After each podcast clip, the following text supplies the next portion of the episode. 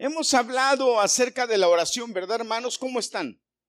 Hemos tenido algunas eh, predicaciones en los sábados pasados acerca de la oración. Hemos hablado y hemos dicho que la oración es el derecho legal que tiene Dios para entrar en tu vida, para entrar en tu familia.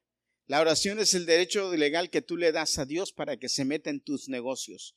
Dije que hace dos semanas que Dios tiene un, que Dios tiene un, Dios es el que hizo el orden. Amén. Dios hizo el orden y ni siquiera Él rompe el orden legal.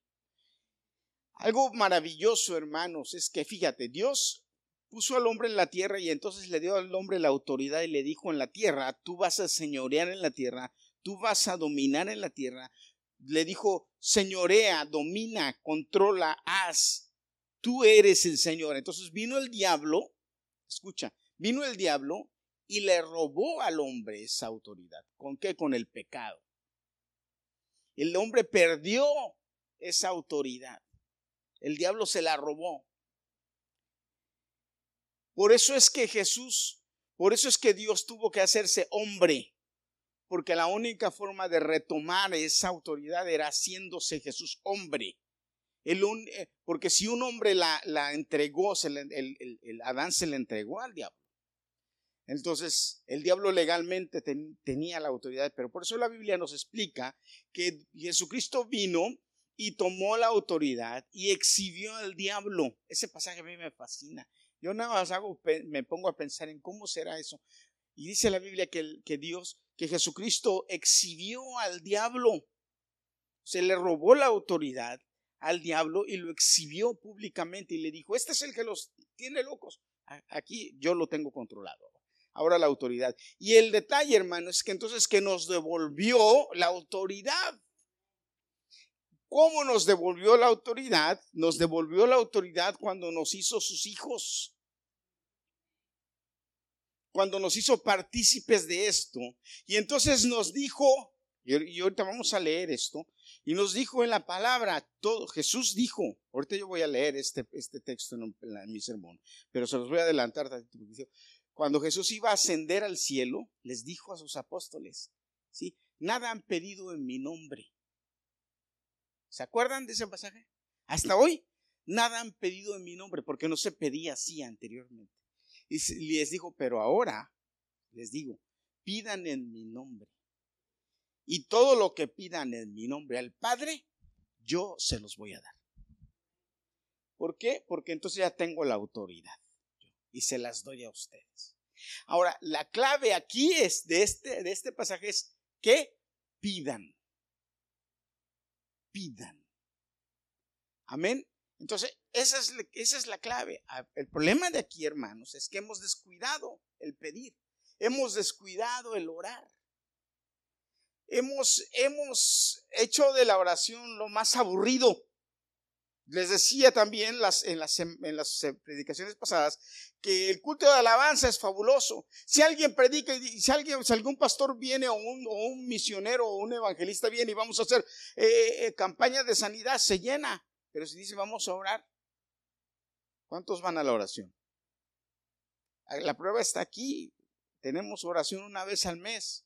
Debiéramos tener una oración diaria como los coreanos o como los judíos o como algunas otras sectas o religiones que oran todos los días o como los musulmanes que oran tres veces al día, estén donde estén. A mí me asombra, hermanos, yo les decía, a mí me asombran, yo he visto en Nueva York muchos taxistas que llega a la hora, musulmanes, muslims, que llega a la hora de la oración y estacionan el taxi a donde sea lo van a la orilla, sacan su, su alfombrita, su carpeta, la tiran al suelo viendo hacia la Meca y se postran a orar, a hacer sus oraciones, sus rezos, porque lo que hacen es rezar. Hasta en eso están mal, pobrecitos, Dios les bendiga y les ilumine y les traiga luz. Nosotros no hacemos oraciones, nosotros oramos. Perdón, no hacemos rezos, nosotros oramos. los, que, los que oran, ¿verdad? Entonces hoy vamos a ver, la semana pasada vimos por qué Dios no contesta las oraciones. Y vimos varias cosas, ¿verdad? Porque espero que usted ya ah, esta semana esa palabra le haya redarguido y a lo mejor ya quizá la haya sacado de su vida algunas de esas cosas, si no todas, ¿verdad? ¿Cuántos dicen amén? Ok, hoy voy a traerte cinco cosas que dice la Biblia que debes hacer para que tu oración sea escuchada. Cinco cosas que la Biblia me enseña. Cinco, sencillamente así. Cinco, muy facilito. ¿Cuántos dicen amén? ¿Está dispuesto a, recibir la palabra hoy? ¿Está dispuesto a escuchar la palabra hoy? Ok, quizá usted le, ha leído en varias ocasiones este salmo, un salmo muy bonito que, que escribió David y que a mí me gusta mucho. Salmo 5, los primeros tres versículos dicen, escucha, oh Jehová, mis palabras, considera mi gemir, está atento a la voz de mi clamor, Rey mío y Dios mío, porque a ti oraré. Oh Jehová, de mañana oirás mi voz, de mañana me presentaré delante de ti y esperaré. Amén. De mañana. Padre, te bendecimos en esta noche, porque sabemos que tu palabra es viva, eficaz. Dice ella que es más cortante que una espada de dos filos, porque penetra el corazón, las coyunturas, la mente, y, hace en nosotros mella para que podamos dar fruto, para que podamos tener vida en ti. Hoy te pedimos que esta palabra, Señor, no solamente se quede en nuestro corazón, en nuestra mente, sino que dé fruto. Un fruto, Señor, que nos haga sentir que tú realmente estás trabajando en nuestras vidas. En el nombre de Jesús te lo pido, Padre. Aleluya. Amén. Sabemos que Dios se preocupa realmente por nosotros. Él quiere que le pidamos en oración por nuestras necesidades. Él quiere que vayamos delante de Él y le digamos, Señor, esto es lo que me está pasando. Y Él quiere respondernos, porque la Biblia nos enseña que Él está dispuesto a darnos cosas buenas que todo lo que Dios da es bueno. Dice, toda buena dádiva y todo don perfecto proviene de Dios, del Padre de las luces en el cual no hay sombra de variación. Así dice la Biblia. O sea que Dios es un Dios que le gusta dar, es una de sus características, una de sus, de sus naturalezas. Dios es dar. Qué interesante es esto, hermanos, que nosotros sepamos que Dios es un Dios que le gusta dar y siempre cosas buenas. Dios, hermano, Dios no es como el demonio. El demonio da cosas malas. El demonio lo único que hace es matar, robar y destruir. Eso es lo que dice la palabra. Pero Dios, todas las cosas que Dios te da son buenas. Entonces es importante e interesante que tú entiendas que si vas delante de Dios y si buscas de Dios, tú vas a estar bien. Y eso es lo que Dios quiere. Como un padre, Él quiere darte cosas buenas. Y Él quiere que tú estés entendido de esto. O sea, él lo, sabe y quiere bendecirte, pero hay cinco cosas que tú debes saber para orar y para que tu oración sea contestada. Y la primera es bien simple. ¿Cuál crees que es la primera? La primera es pide. Ay, pastor, ¿cómo así? Pide. Sí, o sea, ora y pide. Ya les hablé anteriormente que uno de los problemas que tenemos como cristianos es que no oramos. Y honestamente, hermano, no me venga a mí con cuentos ni nada de esto. Yo le, voy a, yo le puedo preguntar a cada uno de ustedes, usted me puede decir aquí por pena o por ah, que sí, que ora, que, pero honestamente, hermano, ¿sí?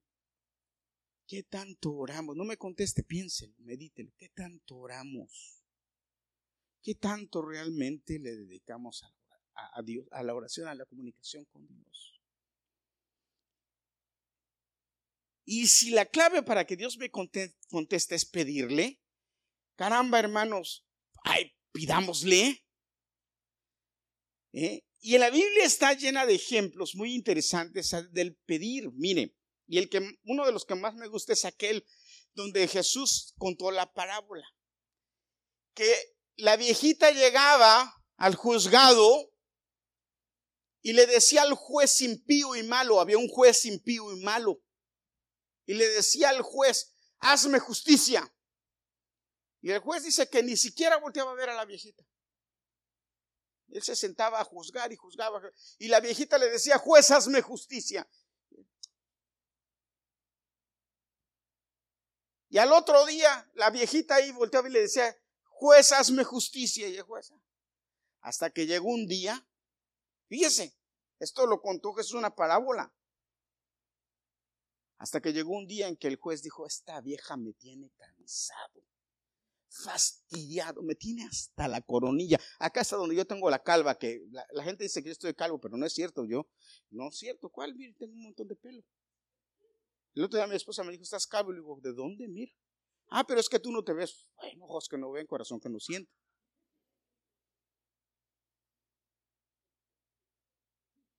Para mí yo estoy greñudo. Como así galán y bonito. El feo es el otro, el hermano mío. Yo no. Entonces llega, llega y le dice, juez, ya me tiene cansada esta vieja. Todos los días ahí. Fastidie, fastidie, fastidie. Le voy a hacer justicia para que me deje de molestar, para que me deje en paz y ya no verla más. dice que fue, la llamó y le hizo justicia. Y Jesús le dice, si ese hombre juez malo se cansó de oír a esa mujer pidiéndole justicia, ¿cuánto no más hará Dios que es bueno? Dígame, hermano. ¿Se da cuenta? Entonces la primer clave para que su oración sea escuchada, simple, pida y no se canse de pedir. Tu hija necesita ser liberada, pídele todos los días hasta que Dios te diga amén, te voy a responder. Tu hijo necesita sanidad, pídele todos los días hasta que Dios te conteste. hermano, mire, yo estuve pidiéndole a Dios, Dios, dale trabajo a mi hijo, un trabajo en donde esté contento, que ya no esté limpiando, acaba de graduarse de la universidad, que ya no limpie, dale un trabajo. Hermanos, miren, el diablo me decía, tráelo a trabajar contigo. Yo le llevo a mi trabajo y le dan trabajo así. Pero ¿sabe que lo van a poner a hacer en mi trabajo? Claro, no va a ganar mal, va a ganar bueno. Pero ¿sabe qué lo van a poner a hacer? A limpiar baños. Y mis compañeros que son más ignorantes que él, perdón, pero es la verdad, me lo van a tratar mal. Yo digo, no, mi hijo no está para eso. Entonces yo, ¿qué? Voy con mi padre y le digo, dale trabajo a mi hijo. En donde esté bien, en donde esté, en donde esté usando su talento, en donde pueda ser mejor, en donde pueda proyectar lo que ha aprendido, lo que tú les has enseñado. Ahora resulta que está más que yo gana. Pero Dios contesta. Ahorita vamos a hablar más adelante de esto. ¿Sí? Pero pídale. ¿Cuánto tiempo usted le está pidiendo? ¿Cuánto está invirtiendo? Ah, pero ¿qué tal el Face?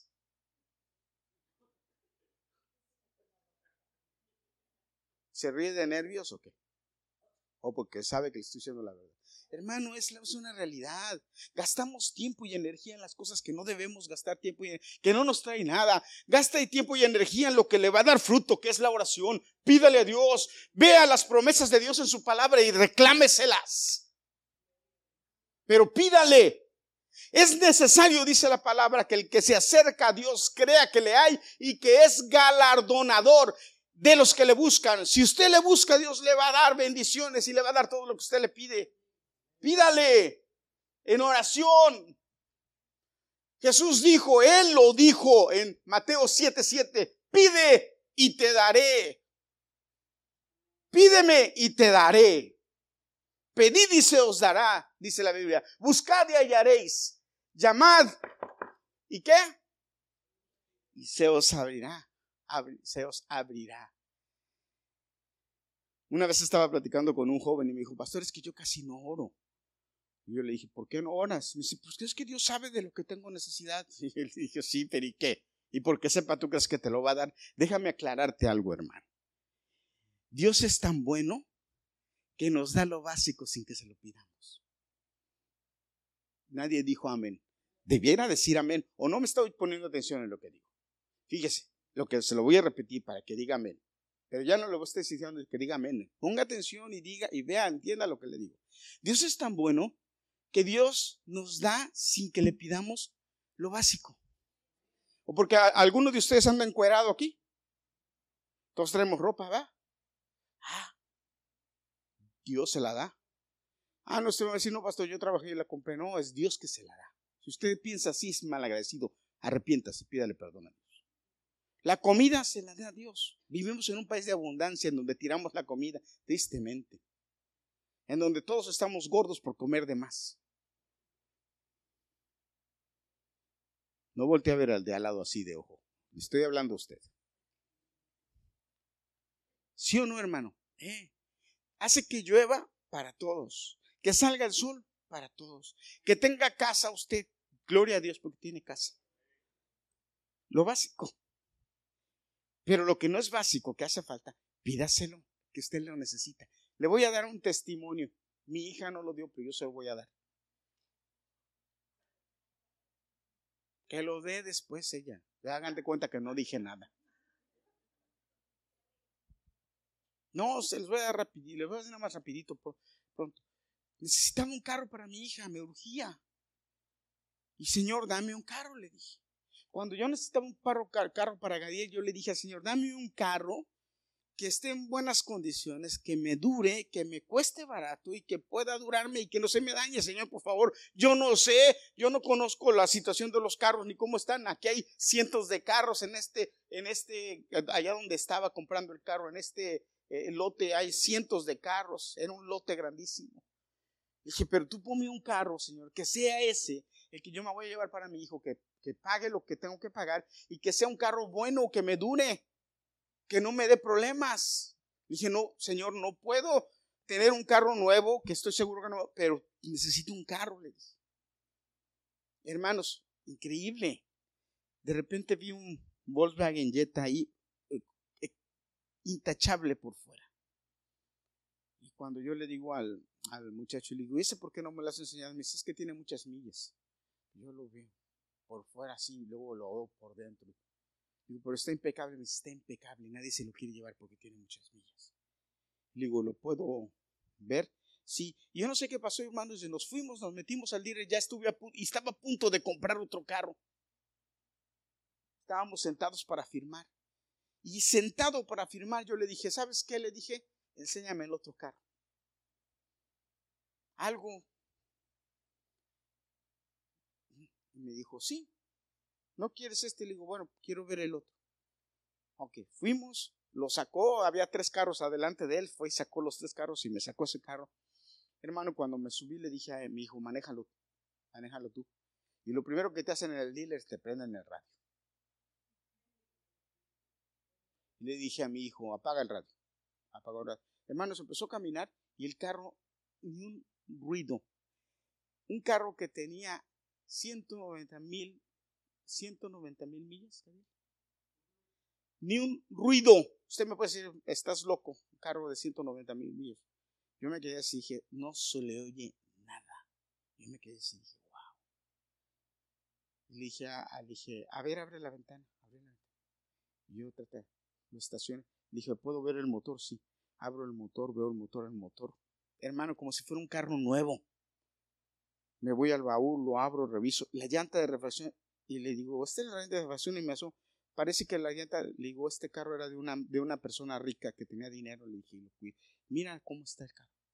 Le dije, Gadiel, este carro no te gusta, si este carro nos vamos a llevar. me dice, muchacho, este carro está bien, muy bueno, pero lo que pasa es que tiene muchas millas y la gente no lo quiere por eso. Y yo le hablo a mi esposa porque yo no me atrevo a hacer nada sin que mi esposa me diga que sí. Yo no sé si usted sí, pero yo no.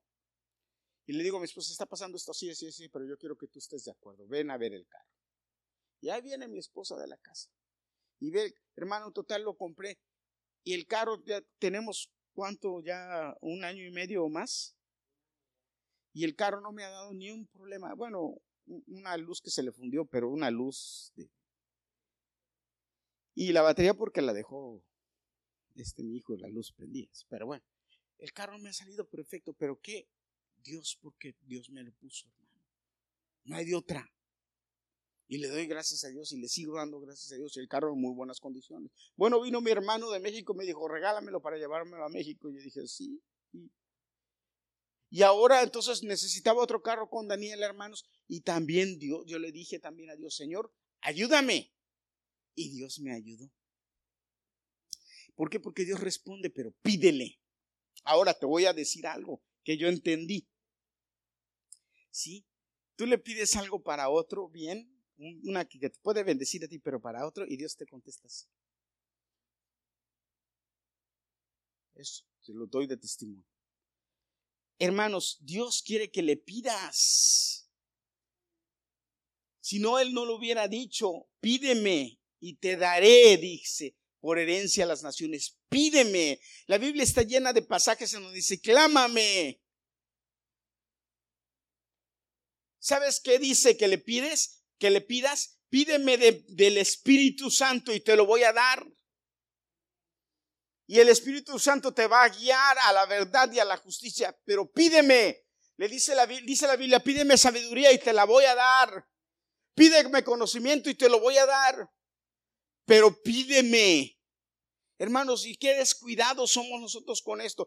A veces, a veces nosotros, yo no sé como hijos, que, que yo un día cuando era chico le dije a mi papá, papá, necesito zapatos.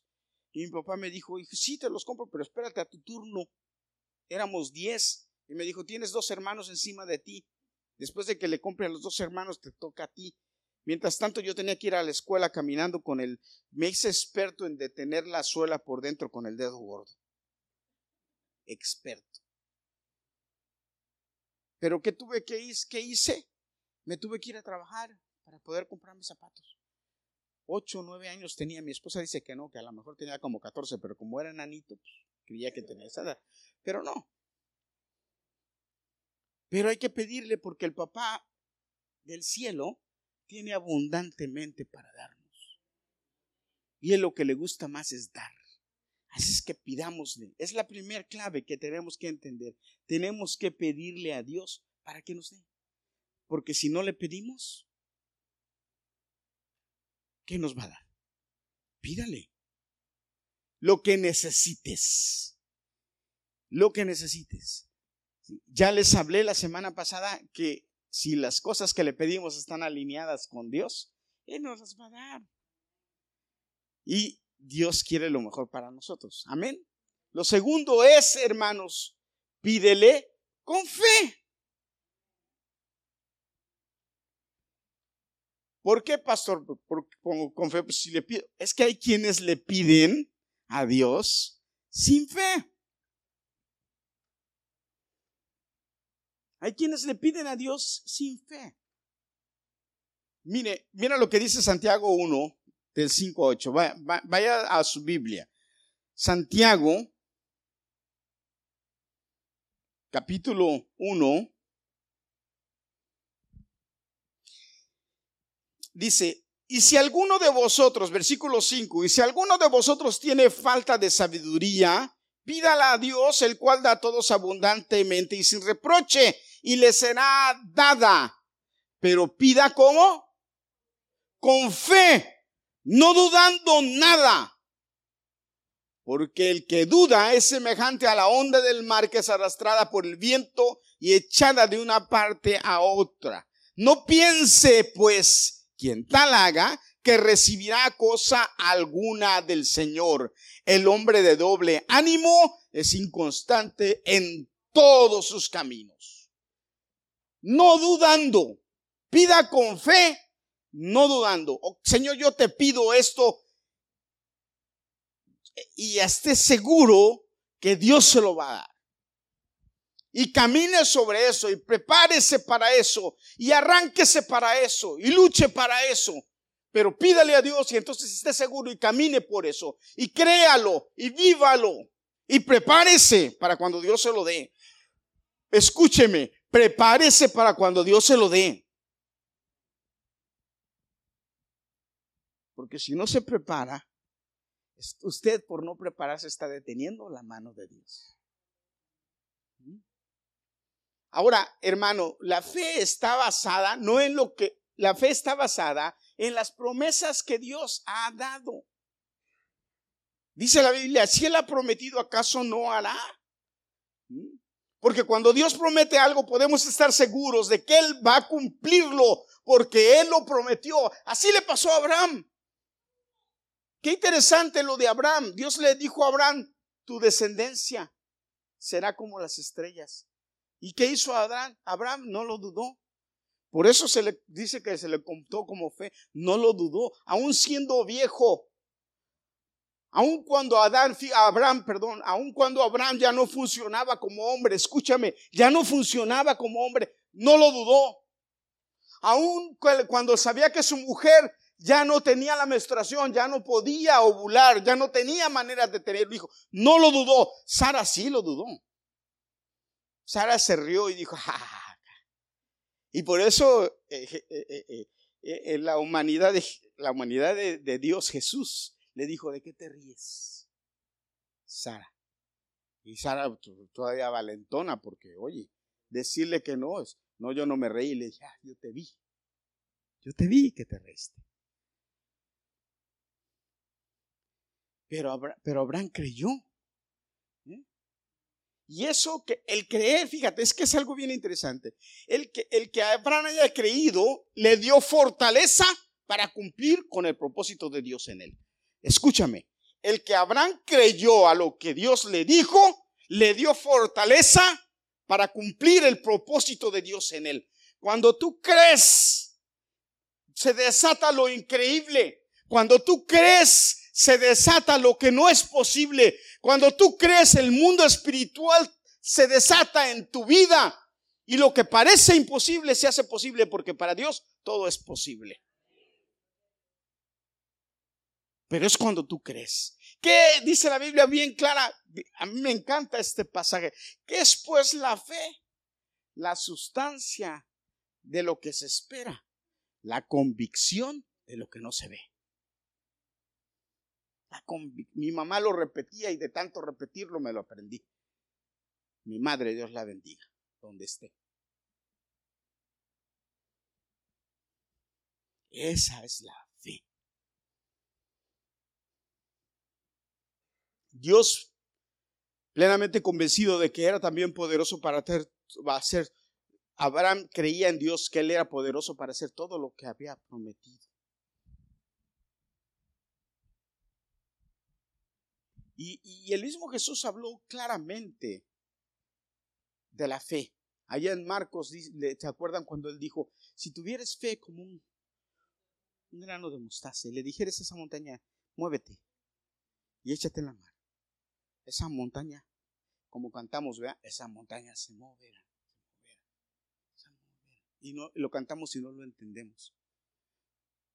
Un día yo escuché un sermón acerca de la semilla de mostaza. Mi esposa tiene semillas de mostaza. Es una, una, así. Dicen que es la semilla más pequeña de todas. Pero qué interesante es el ejemplo que Jesús dio. Porque esa semilla de mostaza, cuando da fruto. Es uno de los árboles más grandes que hay. Un árbol inmenso. ¿Qué tan grande, Carlos? Inmenso, grandísimo.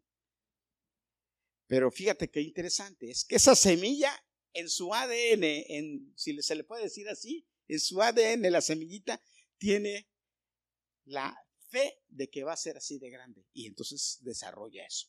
Esa es la fe. Señor, yo me preparo, yo me alisto, yo me pongo listo porque tú me vas a dar un trabajo en donde voy a ser bendecido. Y ahí voy, Señor, y en el nombre de Jesucristo, y bye, bye, bye, bye, bye. ¿Y tú crees que Dios no te lo va a dar? Pues, si Dios lo que quiere es bendecirte. Ahora te voy a decir algo que a lo mejor no te va a gustar, pero te lo voy a decir. Como decía mi esposa, cuando yo le di, cuando le digamos algo, usted no se enoje.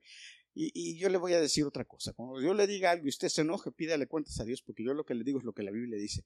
Así es que es problema de usted y de Dios, no mío. Yo, mi trabajo es decírselo, yo se lo tengo que decir. Cuando Dios le dice bueno trabajo y usted esté ganando bueno, ¿sí? No se haga diezme para que Dios lo siga bendiciendo. Y solo unos cuantos dijeron amén. A ver. Otra vez, lo repito. Díganme con fe, porque ese diezmo va a hacer que su provisión sea abundante, remecida y rebosando. Porque así dice la Biblia. ¿Lo cree? Tercera clave. Primera clave es que pida. La segunda es pida con fe. La tercera es muy interesante, fíjese busque en lo que pide la voluntad de Dios. Cuando ora, en la oración, dígale, Señor, esto es lo que quiero, es tu voluntad. Señor, esto es lo que quiero, es tu voluntad. Dice Juan 5, 14 y 15, esta es la confianza que tenemos en Él, que si pedimos alguna cosa conforme a su voluntad, ¿conforme a qué? Conforme a la voluntad de Dios, Él nos oye. Y si sabemos que Él nos oye en cualquier cosa que pidamos, sabemos que tenemos las peticiones que hayamos hecho hechas porque es su voluntad.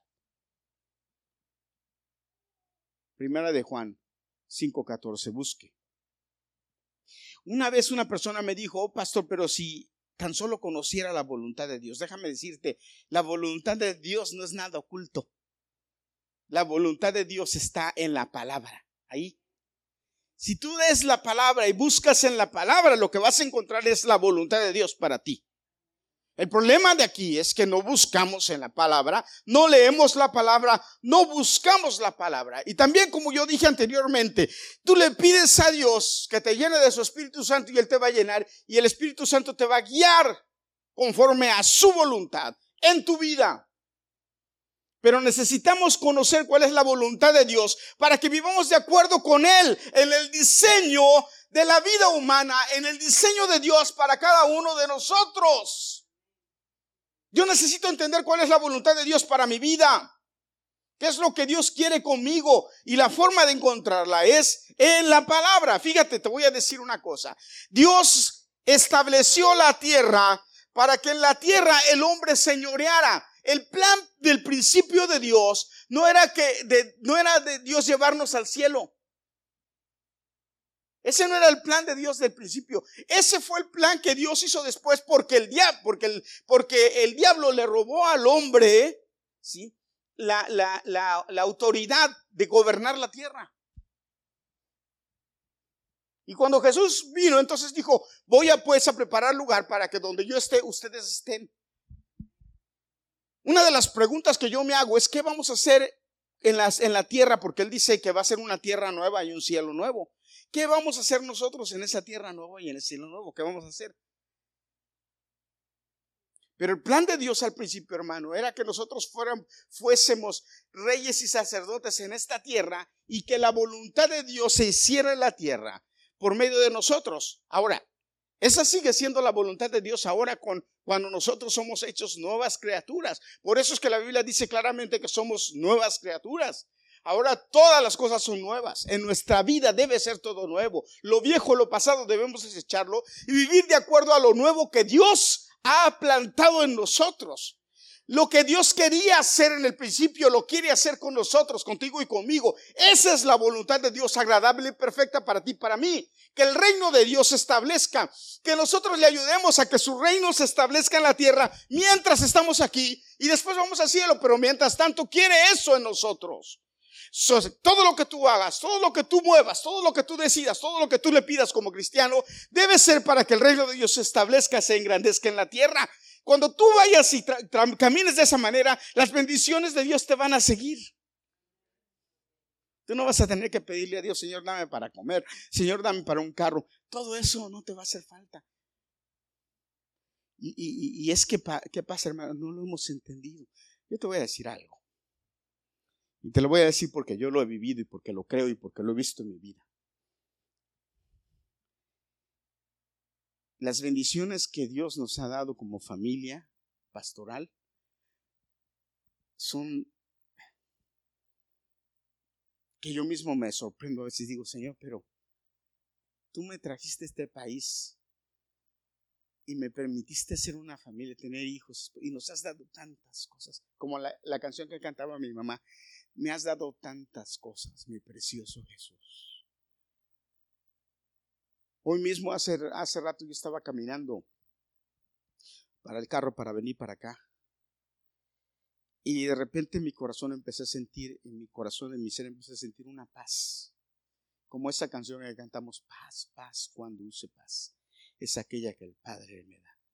Y yo le digo, Señor, ¿con qué se paga la paz? ¿Con qué pagamos la paz? yo le digo, yo le digo, Señor, me has dado tantas cosas. Pero sabes, hermano, te voy a decir algo.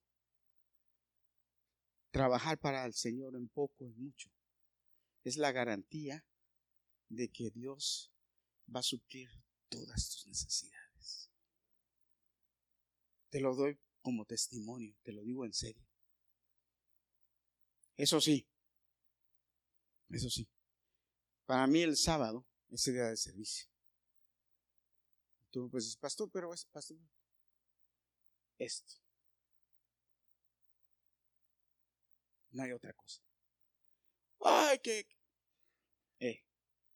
Una, hace poquito me preguntó un compañero, ¿a ti no te gusta el fútbol? Le dije, sí, me encanta.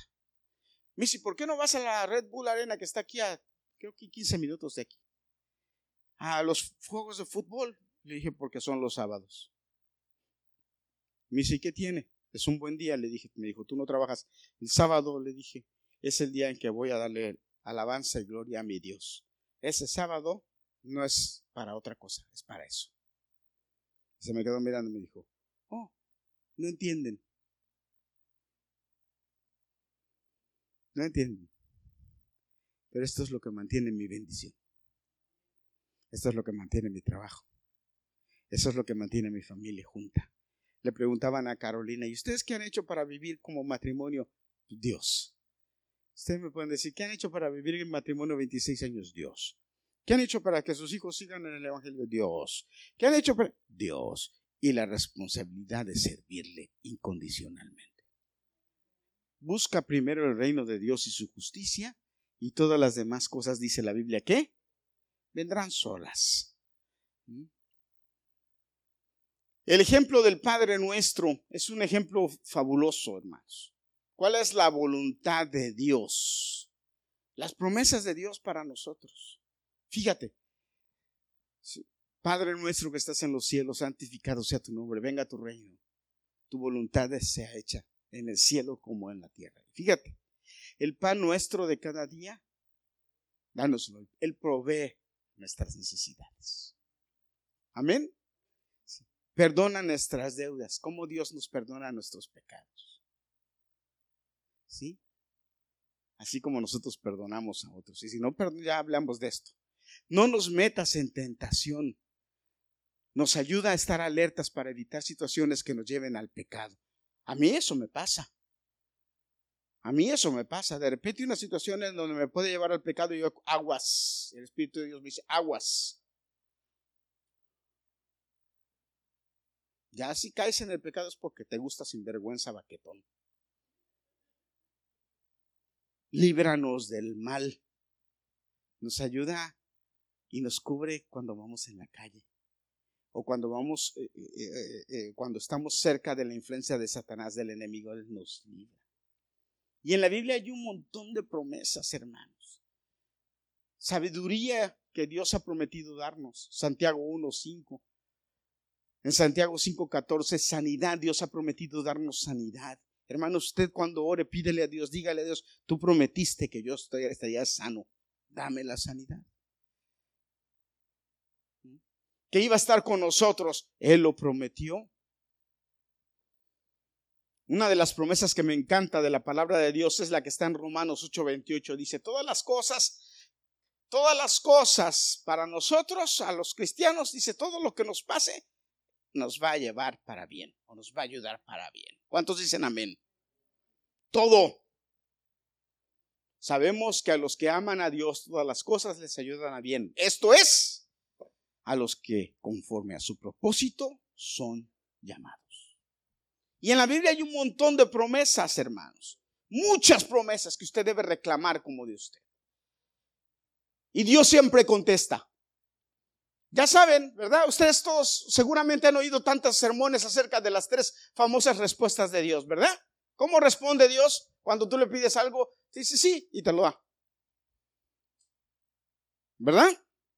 En ocasiones te dice sí, pero espérate tantito. Te lo voy a dar, pero cálmate. No ahorita, cuando estés listo. Esa que nos cuesta trabajo. Porque creemos, creemos que Dios es macrowave. ¿Verdad? Creemos que Dios es macrowave. que nos debe dar las cosas ahí, raro, güey. No. Luego, luego, no. Dios te dice sí, pero todavía no. Prepárate. Cuando estés listo te lo voy a dar. Y te lo da, pero cuando estés listo. Ay, Señor, pero dame una noviecita. Mírala, la quiero así de 60, 90, 60 y que esté bonita y que tenga ojos azules y, y, y Dios te dice, ¿y con qué la vas a mantener, mi hijo? Cuando tengas un trabajo y puedas mantenerte tú y mantener otro, entonces yo te voy a mandar la nuevecita. Y no con ojos azules, con ojos verdes. Porque quiero que tus hijos tengan ojos de esta. Y Dios te la escoge. Y si lo dejas que te la escoja, Él te la va a escoger y te va a escoger la perfecta. Ahora, si tú la escoges, la vas a escoger a destiempo y a lo mejor no va a ser la... Pero bueno, ya está como mi papá cuando fue a pedir a la novia, le dijo el, el copastor a... Mi papá era el pastor y el copastor le dice, pastor, vaya a pedir mi novia. Y ahí fueron y ahí fue mi papá con ella, con él. Entonces cuando ya llegan a la casa, los atendieron, los sentaron y todo, y entonces está mi papá sentado con el copastor y dice, bueno, venimos a pedir a la novia. Ah, bueno, eh, eh, le dijo, pero entonces le dijo el papá, a ver muchacha, te vienen a pedir a ti, pero ofréceles algo de tomar, que café o bebida o algo. Entonces ¿qué quiere? Un refresquito, un refresquito. Entonces para la muchacha y entonces la muchacha se para así, empieza a... Y entonces estaba coja del pie. Y mi papá voltea con el diácono y se le queda mirando al diácono y dice, oye, y el diácono dice, sí, pastor, ¿ya viste que está coja? Y le dice, ¿viste que está coja? Pastor, pero yo no la quiero para echar carreras, le dijo. Ah, bueno, está bien. Se la pidió. Me faltan dos ya voy a terminar. Dos más.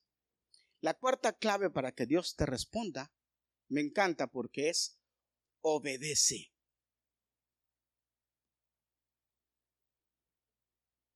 La obediencia es fundamental para que tus oraciones sean respondidas. ¿Sabes lo que dice primera de Juan 3:22? Y no te las estoy inventando, es lo que dice la Biblia, ¿eh? No me vengas a mí después a decir a pastor, se la sacó de la manga. No, no, no, no, no. Dios me libre de que un día te venga y te predique algo de que me saque de la manga mejor que me quede mudo. Te lo digo en serio. Yo no quiero entregarle malas cuentas a Dios.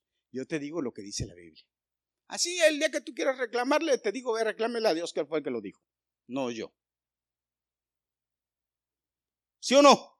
¿Cuántos dicen amén? Amén. Mira lo que dice la Biblia. Cualquier cosa que pidiéremos, la recibiremos de Él porque guardamos sus mandamientos y hacemos las cosas que son agradables delante de Él. Primera de Juan 3:22. ¿Por qué la recibimos? ¿Eh? Porque somos obedientes, porque guardamos sus mandamientos y hacemos las cosas que son agradables delante de Él. Entonces, ¿sería importante obedecer para recibir respuesta en nuestra oración? ¿Eh? Será importante. ¿Esto se acuerda de aquel pasaje cuando, de aquella parábola cuando Jesús fue y, le dijo que, que, un hombre llegó y le dijo a su hijo mayor, ve a trabajar a mi tierra? Y el hijo mayor le dijo, sí, papá. Y luego le dijo al menor, ve a trabajar a mi tierra. Y el menor le dijo, no. Perdón, o no sé si fue al revés, pero uno de los dos le dijo que sí y otro le dijo que no. El detalle es que el que le dijo que, que sí, no fue. Y el que le dijo que no, sí, fue. Y entonces le dijo, ¿y de quién se agradará Dios? ¿De quién se agradó el Padre? ¿Del que hizo la voluntad del Padre o del que no la hizo? Dios se agrada del que obedece. Hermano, mire, es bien simple con tus hijos, con tus hijos. Si tienes un hijo que es amoroso y cariñoso y meloso y va y te abraza y te besa y papá, te quiero mucho, como son los hijos ahora algunos, y te quiero mucho y te da besos y ay, te quiere, ay, ay, ay, pero no obedece. ¿Qué tú piensas del hijo cuando es así? Te abraza, te besa, pero no obedece. ¿Eh? Cuando te está abrazando y besando, tú lo ves y dices, Y de aquel otro que nada más te dice de vez en cuando, hola papá, te quiero, sí, pero siempre obedece. Siempre que le das instrucciones te hace caso. Siempre que le dices que no llegue más tarde de las 8 de la noche, a las 8 en punto él está ahí. Cuando le dices que no se mete en problemas, no se mete en problemas. Le dices que haga la comida o que tienda su cama o que barra, Él lo hace. ¿Quién es mejor a tus ojos? Honestamente, ¿quién? Y luego por eso lo dicen los hijos. Es que Él es el consentido, Él es que Él es el obediente. No es que sea el consentido, es que Él es el obediente. Y así es delante de Dios, hermano. Dios no tiene consentidos, pero sí obedientes. Y al que es obediente, Dios le da todo. Al que es obediente, Dios lo consiente. Al que es obediente antes de que le pida, le da. Al que es obediente, Dios lo mira con cuidado y le pone un cerco alrededor y no deja que nadie lo toque. Ah, mira Job. Mira la vida de Job. Ahí está Job. Y mira un montón de personas en la Biblia donde que eran obedientes que sí, también Dios amaba a los desobedientes. También Dios ama, porque mírenos a nosotros. No oramos y Dios nos da. Pero ya después de hoy vamos a orar más, ¿verdad? Pero hay que ser obedientes. Dice la Biblia, sed hacedores de la palabra, no tan solamente oidores, engañándonos nosotros mismos. Hay que obedecer. Dice la Biblia en el Salmo 34, 15, los ojos de Dios están sobre el justo y atentos sus oídos al clamor de ellos. El justo es el que obedece. Hermanos, una clave de obediencia, fíjate, fíjate. Nosotros, yo les he predicado acerca de la obediencia. ¿Se acuerdan que les hemos predicado de la obediencia acerca de, de eh, Saúl? ¿Se acuerdan de Saúl? Sí, ¿se acuerdan que yo nosotros les hemos predicado de Saúl, de la obediencia? ¿Qué le dijo Samuel a Saúl? Se agrada más Dios de la obediencia que de los holocaustos. Apréndete eso, hermano. Es más, mira, te voy a decir, tú quieres ser espiritual. ¿Cuántos de los que están aquí quieren ser espirituales? ¿Les gustaría de verdad ser espirituales? Hermano, yo sí quiero ser espiritual. A ver, levante la mano. Yo sí le voy a decir, hermano, levante la mano. ¿Cuántos quieren ser espirituales? No hay nada más espiritual que ser obediente. Nada, nada, en la Biblia búscalo todo. Nada hay más espiritual que ser obediente. Porque si tú obedeces, tú cumples con todo. Y para que Dios escuche tus oraciones, se necesita obediencia. Y ya quiero terminar. Te voy a decir la, quinta, aunque esta debiera, debió haber sido la primera, pero te voy a decir la quinta. ¿Cuántos de los que están aquí saben orar? Levanta la mano si tú sabes. En serio le estoy preguntando. Levante la mano. ¿Cuántos saben orar? Amén. Qué bueno que saben orar. Ok. A ver, Inés. Y, y, haga de cuenta que está terminando la oración. Termine la oración. Que está orando a Dios. Termínela. En el nombre de Jesucristo. La quinta cosa que usted debe usar para que Dios le conteste su oración, siempre al terminar usted debe decir, Señor, y todo esto te lo pido en el nombre de Jesucristo. Porque así es lo que la Biblia me enseña, así es lo que Jesús, ¿quién? Jesús enseñó. ¿Quién lo enseñó? Jesús. Yo, se los dije hace rato, ¿verdad? Antes de subir al cielo, Jesús le dijo a sus apóstoles esto. Fíjese, la noche en que Jesús murió, cuando Él fue crucificado como el Cordero expiatorio, ese día él estaba hablando con sus discípulos y les dijo, en aquel día no me preguntaréis nada. De cierto, de, cierto os digo que todo cuanto pidieres al Padre en mi nombre, os lo dará. Hasta ahora, dice, nada habéis pedido en mi nombre. Pedid y recibiréis para que vuestro gozo sea cumplido. Estas cosas os he hablado en alegorías. La hora viene cuando ya no os hablaré por alegorías, sino que claramente os anunciaré acerca del Padre. En aquel día pediréis en mi nombre. No os digo que yo rogaré al Padre por vosotros, pues el Padre mismo os ama porque vosotros me habéis amado a mí y habéis creído que yo salí de Dios. Juan 16. Los versículos del 23 en adelante les leí. Eso fue antes de que Jesús se separara completamente de sus discípulos y les dijo, pídanle al Padre en mi nombre. En otra, en otra, en otra parte dice, todo lo que pidan al Padre en mi nombre, yo lo haré.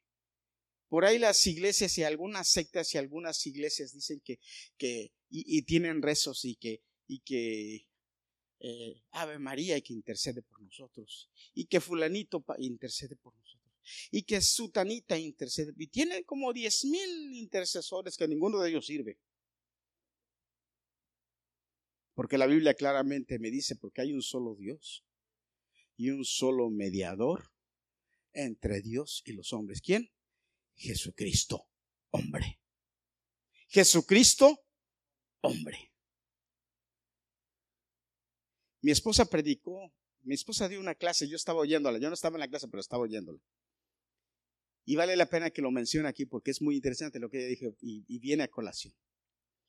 Cuando se rompió el, velo del, que dividía del lugar santo del lugar santísimo, ¿se acuerdan?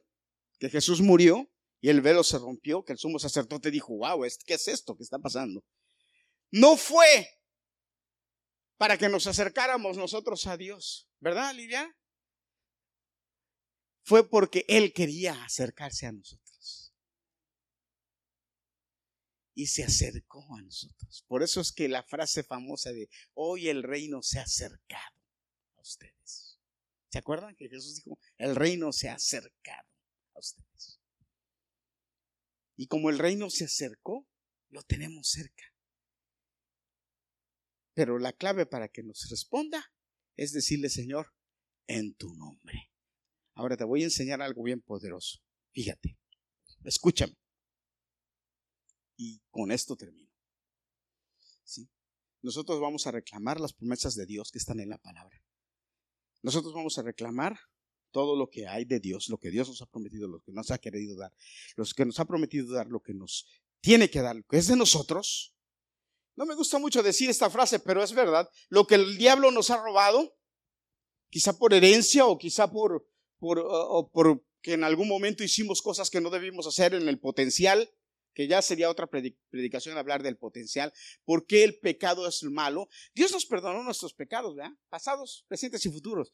¿Cuál es el chiste entonces del pecado? El pecado es que lo que pasa es que el pecado te roba el potencial que Dios te ha dado. Ese es el problema con el pecado. Entonces, todo lo que el diablo te ha robado en tu potencial, Dios te lo va a devolver. Nosotros lo podemos demandar de Dios. Decirle, Señor, devuélvemelo. O decirle al diablo, dámelo, devuélvemelo.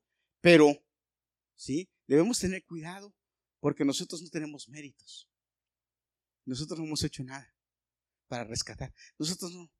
Pero cuando vamos y le decimos en el nombre del que te venció en la cruz, Jesucristo,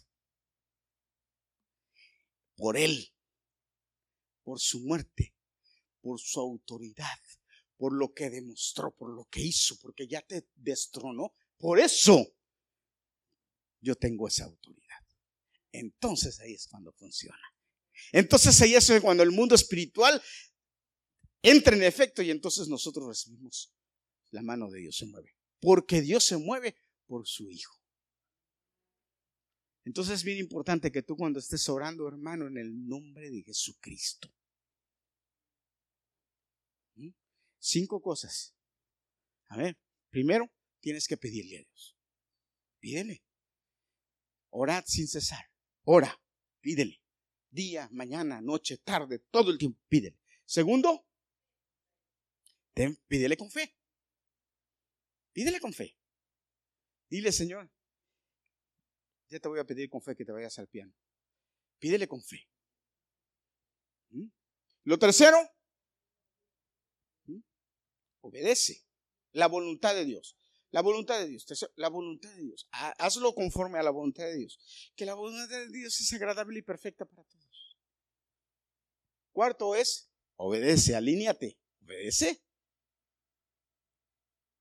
Y lo último es, en el nombre de Jesucristo. Yo cuando veo que alguien, algún líder o alguien está orando y al final En el nombre de Jesucristo, yo inmediatamente al terminar o cuando tengo chance le digo, oye, ¿qué te pasa? ¿Oras? En el nombre de Jesucristo no se te debe olvidar. Ay, pastor, no se te debe olvidar. No como aquel cubano que lo invitaron a predicar. Valga la tendencia de los cubanos. Que un cubano que era el diácono y le decía al pastor, ¿cuándo me invitas a predicar, chico? Invítame a predicar, chico. Y el pastor le dice, sí, pero prepárate. Hasta que llegó un momento en que le dijo, ok, tú vas a predicar. Y ya lo invitó a predicar. Y ahí estuvo el, diácono predicando, el pastor predicando. Diácono era diácono, todavía estaba medio silvestre. Y lo invitó a predicar. Y entonces cuando terminó de predicar, le dijo, ¿qué te pareció, chico, la predicación? Dime. Hablándole así al pastor, chico. Y le dice, bueno, ah, estuvo más o menos, nada más dos cuestiones, le dijo. Dos. Sí, sí, dime, chico, para aprender. Bueno, lo, primero es que Jesús, acuérdate, Jesús era judío. Jesús no era cubano, menos de La Habana. Era judío de Nazaret. Y yo dije eso, chicos, sí, tú dijiste eso. Chicos. Ay, chicos, es, es, la primera vez.